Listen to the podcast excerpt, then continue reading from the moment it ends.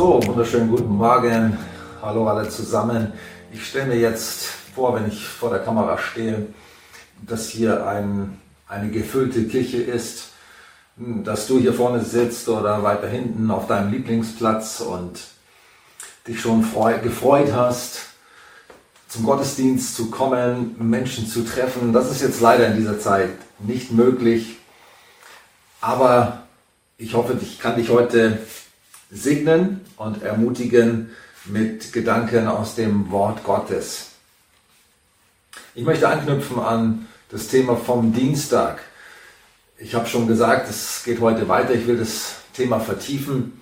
Ich habe am Dienstag gesprochen, erstmal mit einem Mundschutz auf, über Infektionen, über Infektionsschutz, über Impfstoffe und Impfungen und das Ganze übertragen auf die schlimmste Infektion, die es gibt. Und das nennt die Bibel die Sünde. Was ist die Sünde? Und wie gehen wir mit ihr um? Wie verstehen wir sie? Und natürlich, wie werden wir frei von ihr? Wie überwinden wir sie? Die Sünde, ich habe schon gesagt, ist eine tödliche Infektion. Und sie betrifft jeden von uns. Jeder von uns ist von diesem Virus betroffen. Nicht nur wenige, nicht nur einige, die da in Gefahr stehen. Es gibt auch nicht nur ein, einige wenige Risikogruppen oder eine große Risikogruppe, sondern jeder von uns gehört nicht nur zu, zu der Risikogruppe, sondern jeder von uns ist betroffen von der Infektion der Sünde. Wir sind alle Sünder. Was heißt denn das Wort Sünde? Es kommt ja aus der Bibel. Im deutschen Sprachgebrauch hat Martin Luther es erfunden, als er die Bibel ins Deutsche übersetzt hat. Den Begriff gab es vorher in keinem anderen Zusammenhang. Er kommt nicht aus dem Alltagsgebrauch, aber anders ist es in der Bibel. Die Begriffe, die Martin Luther als Sünde übersetzt hat, im hebräischen Chata und im griechischen Hamatia heißen beide dasselbe, nämlich Verfehlung eines Ziels. Zum Beispiel, wenn, wenn ein Bogenschütze oder ein, ein Gewehrschütze im, im Sportschießen auf ein Ziel anlegt und er versucht genau in den Fokus zu bekommen, wo er hinschießen möchte. Und er trifft daneben. Er trifft nicht ins Schwarze. Dann hat er gesündigt. Er hat das Ziel verfehlt. Aus diesem Zusammenhang und aus diesem Sprachgebrauch kommt dieser Begriff in der Bibel. Und dann gibt es die Sünden, die Verfehlungen, die Zielverfehlungen, die auf unterschiedlichste Art und Weise passieren können letztendlich wird es immer in der Bibel dann in Zusammenhang, Zusammenhang gebracht, damit, dass Menschen dem Ziel, das, dem guten Ziel muss man dazu sagen, das Gott für unser Leben hat, dieses Ziel verfehlt haben. Sie haben nicht äh, nach dem gelebt, nach den guten Absichten und guten Plänen, die Gott für uns als Menschen hatte, als er uns geschaffen hat. Im, im Ursprungszustand im Paradies, da gab es noch keine Sünde. Da gab es noch keine Sünden. Zunächst mal kommt, kommen ja die Sünden, die Verfehlungen aus einem Zustand der Sünde. Und dieser Zustand der Sünde ist eigentlich die Trennung von Gott. Das Losgelöstsein von Gott. Die Abkehr von Gott. Vor kurzem habe ich gelesen beim Propheten Jeremia, den ich gerade studiere und lese in meiner, in meiner Zeit am Morgen, dass es eigentlich darum geht, nicht von Gott wegzuschauen und ihm den Rücken, zu gehen, Rücken zu, zuzukehren, sondern zu ihm hinzuschauen. Sünde heißt, heißt also, ich kehre Gott den Rücken zu und ich bewege mich von ihm weg, ich bewege mich ohne ihn in eine andere Richtung. Wenn ich jetzt so zu euch stehe, mit dem Rücken zu euch stehe, dann bin ich in gewisser Weise von euch getrennt. Ihr interessiert mich nicht mehr, ihr seid nicht mehr mein Fokus. Mein Fokus und mein Interesse ist jetzt auf ganz andere Dinge gerichtet. Und ich bin nicht mehr mit euch in Kontakt, ich bin nicht mehr mit euch in Beziehung. Das ist der Zustand der Sünde. Ein Mensch kehrt sich ab von Gott. Und wir haben uns alle von Gott abgekehrt. Wir sind alle in die Irre gegangen, sagt die Bibel. Es gibt keinen, der in Übereinstimmung in dieser ursprünglichen Beziehung, die Gott für uns vorgesehen hat und gedacht hat, gelebt hat. Nicht einer, sagt die Bibel. Da ist keiner, der gerecht ist. Nicht einer. Wir sind alle abgewichen und wir sind alle verloren. Wir sind alle verdammt zum Tod. Und zwar nicht nur zum physischen Tod, sondern zum ewigen Tod, zur, verdammt zur ewigen Trennung von Gott. Das scheint natürlich erstmal keine gute Nachricht zu sein. Ich bin ja ein Evangelist und Evangelist heißt ein Prediger der guten Nachricht. Und du fragst dich vielleicht gerade jetzt, ähm, warum predigt der mir so eine schlechte Nachricht, dass ich ein Sünder bin? Das will ich doch gar nicht hören oder das weiß ich sowieso. Er soll mir eine gute Nachricht predigen. Ich werde dir eine gute Nachricht predigen und dazu komme ich auch noch. Aber damit wir die gute Nachricht überhaupt verstehen und begreifen, müssen wir erstmal die schlechte Nachricht hören. Nämlich, dass wir von Gott getrennt sind, dass wir verloren sind ohne ihn. Mir gefallen auch die, die Gleichnisse aus Matthäus sehr gut und auch aus Lukas über das Reich Gottes. Besonders die Gleichnisse auch aus Lukas Kapitel 15 über die den Zustand der Verlorenheit. Da werden verschiedene Beispiele gebraucht. Er gebraucht das Gleichnis vom verlorenen Schaf, das in eine Grube gefallen ist, sich dort verirrt hat, weggelaufen ist. Und was ganz klar ist in diesem Gleichnis, dieses Schaf stirbt, ist verloren. Das kann aus eigener Kraft den Weg nicht mehr zurückfinden, es kann sich nicht mehr befreien, es hängt fest im, im Gestrüpp, es ist vielleicht sogar verletzt und schwach und es kann nicht mehr ähm, zurück in, die, in den sicheren Schafstall kommen und wieder versorgt werden. Es ist verloren. Und das müssen wir, wenn wir das Evangelium verstehen wollen, müssen wir begreifen, wir selber und jeder Mensch auf der ganzen Welt ist ohne Gott und ohne Jesus verloren, zutiefst verloren. Wir haben keine Chance aus uns heraus, aus unserer Kraft, ähm, gerettet zu werden, mit Gott auch wieder in Verbindung zu kommen. Er muss sich auf die Suche machen nach uns. Er muss den, den ersten Schritt gehen. Das zweite Gleichnis ist von einer verlorenen Münze, wo wo eine Frau ein Geldstück verliert und sie stellt dann ihr ganzes Haus auf den Kopf. Sie, sie sucht unter jedem Möbelstück, sie, sie kehrt den, das ganze Haus aus, bis sie schließlich die Münze gefunden hat. Und dann ruft sie alle zusammen und, und sagt, wir lasst uns ein Fest feiern, denn ich habe eine Münze verloren und ich habe sie wiedergefunden.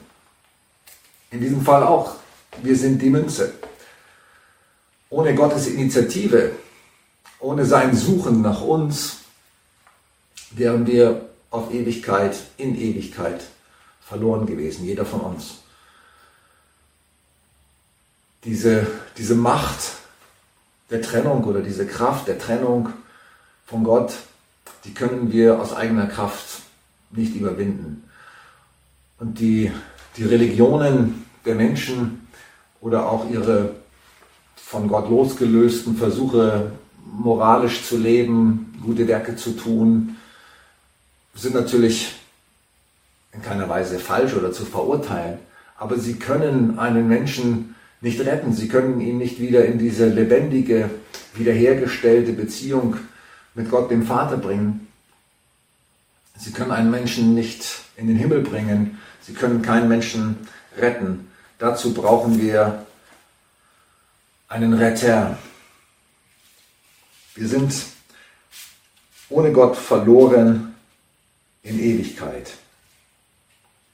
Und das ist wichtig, um das zu verstehen, was Jesus für uns getan hat. Eben diese gute Nachricht, das Evangelium zu verstehen. Wenn wir nicht verstehen, dass wir verloren sind, dann verstehen wir auch nicht, warum musste Jesus für uns sterben, warum musste er für uns als Kreuz, musste er für uns ans Kreuz gehen, warum musste er für uns bluten, unsere Strafe tragen. Dieses ganze Thema, von dem die Bibel spricht, von dem Paulus sogar sagt, ich habe keine andere Botschaft zu predigen, außer Jesus und ihn als gekreuzigten. Das war das Zentrum seiner Botschaft. Und verstehen kann man es nur, wenn man auch versteht, ich bin verloren. Ich brauche Gott. Ich komme alleine nicht weiter. Ich komme alleine nicht in den Himmel. Ich habe keine Antworten auf die tiefsten Fragen meines Lebens. Es ist ein, die Sünde ist der Zustand, ich habe es schon gesagt, mit der Abkehr, Wegkehr von Gott. Und wenn du ehrlich bist, dann haben wir alle diese Tendenz in unserem Leben, uns von Gott abzukehren, ohne ihn klarkommen zu wollen. Das steckt so tief in uns drin. Und wir haben auch jeder von uns schon gemerkt, was für Folgen das hat, was für Frucht das hat in unserem Leben, wenn wir ohne Gott leben. Wohin das führt. In was für Sünden, was für Verfehlungen, Verstrickungen es führt, wenn wir verloren sind, wenn wir Sünder sind, wenn wir getrennt sind von Gott.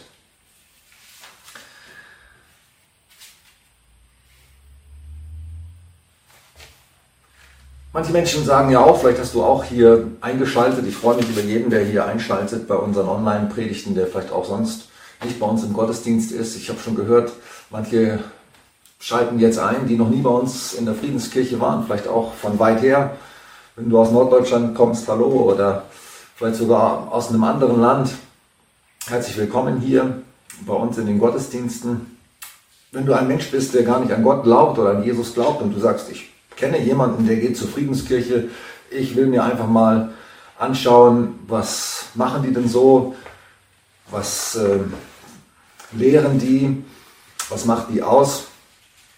Und du hast dich aus der, der Sicherheit deines Zuhauses, deines Büros oder deines Wohnzimmers einfach mal äh, eingeschaltet und kannst so aus der Distanz heraus, aus der sicheren Distanz heraus einfach mal schauen, was ist da los, was lehren die. Herzlich willkommen, schön, dass du da bist. Und ähm, ich hoffe, dass du etwas mitnehmen kannst und dass du in, in eine Beziehung zu Jesus und zum Vater im Himmel und in ein, ein neues Leben mit ihm hineinfindest. Ja, vielleicht denkst du, gerade so die Menschen, die nicht an Gott glauben, die stellen sich ja häufig vor und sagen, ja, ich bin ja gar kein so schlimmer Mensch. Bin ich wirklich ein Sünder? Ähm, ich habe ja noch niemanden umgebracht und ähm, ich habe vielleicht noch nicht die Ehe gebrochen und äh, ich bin noch nirgendwo eingebrochen, ich bin kein Verbrecher, ich bin doch kein schlimmer Sünder, ich habe doch nicht die ewige Verdammnis verdient. Ich möchte mit dir mal so in die Bergpredigt von Jesus hineingehen Jesus verschärft ja in seiner Bergpredigt das Gesetz von Mose auf das, ja, eben auf das allerhöchste Maß. Er erhebt die Latte so weit an, dass jeder im Grunde sagen muss, da kann ich nicht drüber springen. Er sagt, du bist nicht nur dann ein Mörder, wenn du tatsächlich jemanden abgestochen hast oder umgebracht hast, sondern Du bist dann ein Mörder und verdienst dieselbe Strafe, wenn du zu jemandem gesagt hast, du Narre. Wenn du jemanden beschimpft hast, dann bist du ein Mörder, sagt Jesus. Verdienst dieselbe Strafe. Oder du bist nicht nur dann ein Ehebrecher, wenn du tatsächlich den Geschlechtsverkehr vollzogen hast mit jemandem, der, mit dem du nicht verheiratet hast oder verheiratet bist, sondern du bist dann ein Ehebrecher, sagt Jesus, jetzt besonders zu den Männern in dem Fall, äh, wenn du eine Frau ansiehst, sie zu begehren. So, er, und das macht er mit allen Geboten, er, er, er sagt im Grunde, diese Latte, das ist Gottes Latte, das ist Gottes Maßstab. Den kann keiner erfüllen. Und in Gottes Gegenwart und in seinem Reich und im Himmel, da ist absolute Reinheit, da ist Heiligkeit. Und da kann nur der hinein, der sich in dieser Reinheit und in dieser Heiligkeit auch wohlfühlt und der das möchte und der das letztendlich auch in seinem eigenen Herzen trägt. Wenn man diese Bergpredigt liest und hört, dann muss jeder feststellen, auch ich bin ein Sünder, auch ich bin verloren. Und ich denke, das war auch das Ziel von Jesus, zum einen klarzumachen, wie, dass man Gott nichts vormachen kann. Und dass es nicht nur darum geht, irgendwie so nach außen hin äh, ein guter Mensch zu sein, sondern dass es wirklich um die Tiefe unseres Herzens geht. Und dass wir Rettung brauchen und Erlösung brauchen. Und jetzt komme ich zur, zur guten Nachricht, die wir ja auch schon zu Ostern gepredigt haben, zu Karfreitag und zu Ostern, die wir immer wieder predigen, das Evangelium, nämlich dass Gott uns so sehr liebt, dass er uns nicht in diesem Zustand der Verlorenheit lassen wollte. Nicht in dem Zustand eines Sünders, nicht in dem Zustand, wo wir uns von Gott abkehren und unsere eigenen Wege gehen, sondern er wollte uns wieder bei sich haben, so wie im Paradies. Er will den Zustand, den paradiesischen Zustand wiederherstellen. Diese ungetrübte, wunderbare Gemeinschaft, die er am Anfang, äh, für die er uns geschaffen hat die will er wiederherstellen. Und die hat er wiederhergestellt. Seinen Teil dazu hat er getan, um das wiederherzustellen. So wie ich es gesagt habe, ohne seine Initiative, ohne sein Suchen nach uns wären wir für immer verloren gewesen. Aber Jesus ist gekommen, er ist in diese Welt gekommen, Gott ist Mensch geworden und er hat für uns unsere Strafe und unsere Schuld bezahlt. Das, was uns von Gott trennt, was uns auf ewig von Gott getrennt hat, der, der Zustand der Sünde, dieses Getrenntseins und auch die Schuld unserer Verfehlungen, unserer Sünden, hat Jesus am Kreuz getragen. Es ist so, Jesus sagt das auch mal in einem anderen Gleichnis, so wie als wenn jemand einen Schuldenberg hat, der in die Millionenhöhe geht. Und er weiß in meinem ganzen Leben, sogar mit der Hilfe von anderen und meine Kinder und Kindeskinder, niemand wird diese Schuld abbezahlen können. Und jemand hat, der dem er diese, diesen hohen Betrag schuldet, sagt, ich erlasse ihn dir, ich, ich habe Mitleid mit dir, ich habe Erbarmen mit dir, ich will nicht, dass du in, dieser, in diesem furchtbaren Zustand bleibst und in diesem Zustand der Verlorenheit, der Knechtschaft, der, der dich runterzieht und der dich in immer tiefere Depressionen treibt oder in Dinge hineintreibt, die du gar nicht tun willst. Nein, ich will, dass du frei bist und ich bezahle deine Schuld. Und das hat Jesus getan für uns am Kreuz. Unsere Schuld ist bezahlt. Was für eine wunderbare Nachricht. Und die, der zweite Teil der guten Nachricht ist, dass auch diese Trennung, diese Kluft, die zwischen Gott und uns war, dass die aufgefüllt ist, dass die überwunden ist und dass wir wieder Zugang haben zu Gott, dass wir wieder mit ihm leben können. Das heißt, dass wir auch nicht weiter sündigen müssen, dass wir nicht in diesem Zustand der Sünde bleiben müssen, sondern dass wir jetzt schon und dann in Ewigkeit über den Tod hinaus wieder in dieser Liebesgemeinschaft mit dem Vater und mit Jesus und mit dem Heiligen Geist sein dürfen.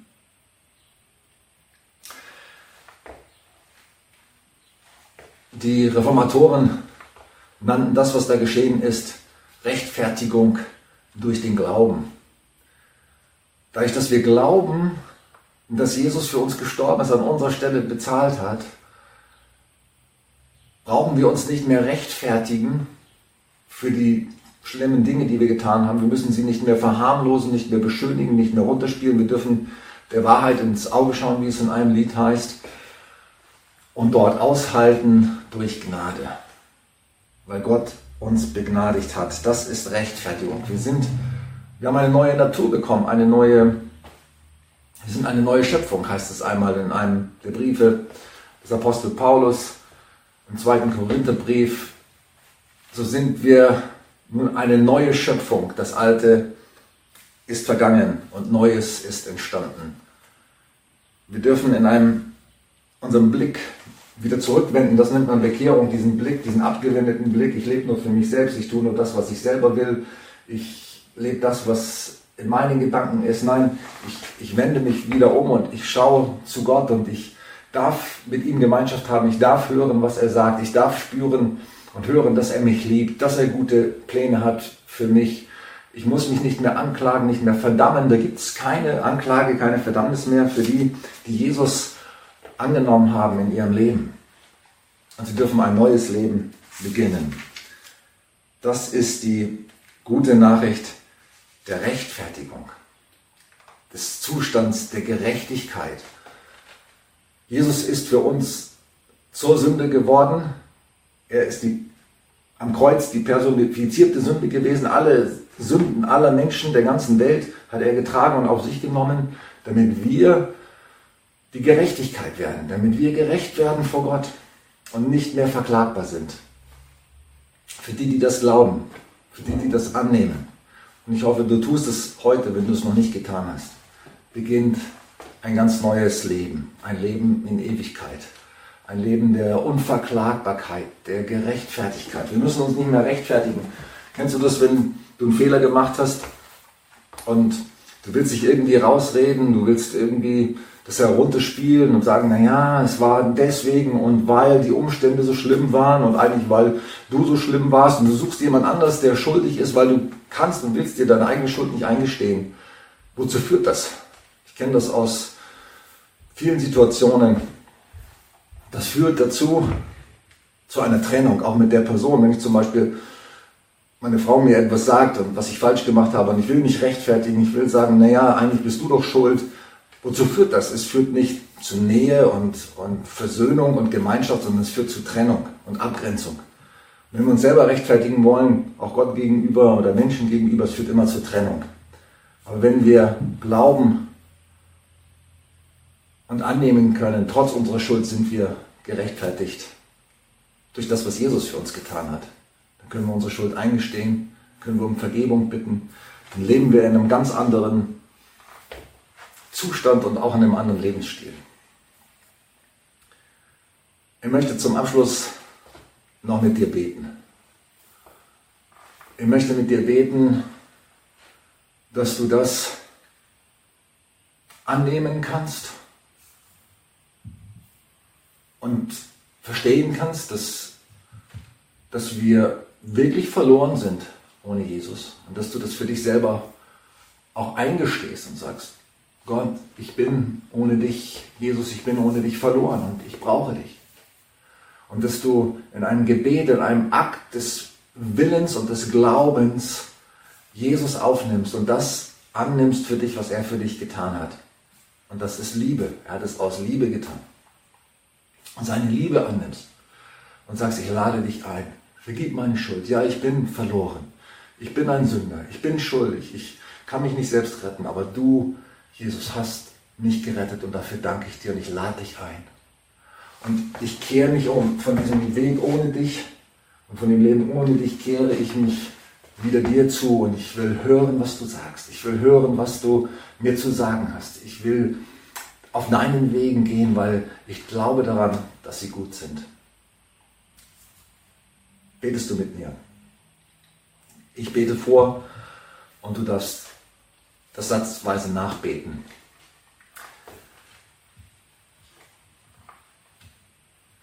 Vater im Himmel, ich erkenne, dass ich verloren bin ohne dich. Wenn ich mein Leben anschaue, wenn ich meine Geschichte anschaue, wenn ich wirklich schonungslos hinschaue, dann merke ich, ich kann deine Gebote nicht erfüllen und ich habe vieles getan, was was falsch war, ich habe vieles getan, was Unrecht war, ich habe Menschen verletzt, ich habe Menschen enttäuscht, ich habe deine Gebote übertreten. Und ich schaffe es auch nicht alleine, wieder zu dir zurückzukommen. Ich erkenne es an und ich, ich gestehe es mir ein, ich brauche Rettung. Ich brauche deine Rettung. Ich bitte dich um Vergebung für all meine Schuld, für all mein Versagen, für meinen Unglauben, für mein Weg, meine Wege ohne dich. Und ich kehre mich jetzt dir erneut zu. Und ich sage, bitte komm in mein Leben. Komm in mein Leben. Zieh mich zu dir. Rette mich. So wie dieser gute Hirte, der dem Schaf, das verlorene Schaf gesucht hat und es auf seinen Schultern nach Hause getragen hat. Trag mich zurück, Jesus, ins Vaterhaus. Ich nehme das an, Jesus, was du für mich getan hast. Ich nehme das im Glauben an, dass du meine Schuld getragen hast. Und ich lege all meine Schuld auf dich. Und ich lade dich ein, komm in mein Leben. Und schenk mir dieses neue Leben. Ich danke dir, dass du mich hörst. Und ich danke dir, dass ich mich darauf verlassen kann, dass du jetzt da bist und mit mir gehst. Amen.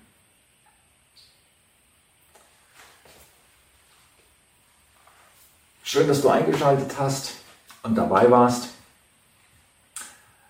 Wir haben einiges an Angeboten, nicht nur am Sonntag, auch unter der Woche oder schau mal auf unsere Homepage. Da findest du unseren Blog zum Beispiel oder andere Predigten, die du dir anhören kannst. Aber noch wichtiger ist, rede jeden Tag mit Jesus und mit dem Vater im Himmel, sprich mit ihm, lies die Bibel, such den Kontakt mit ihm, wende dich ihm zu und du wirst erleben, wie, wie er dich überschüttet mit seiner Liebe und seiner Gnade. Und das wünsche ich dir. Bis zum nächsten Mal.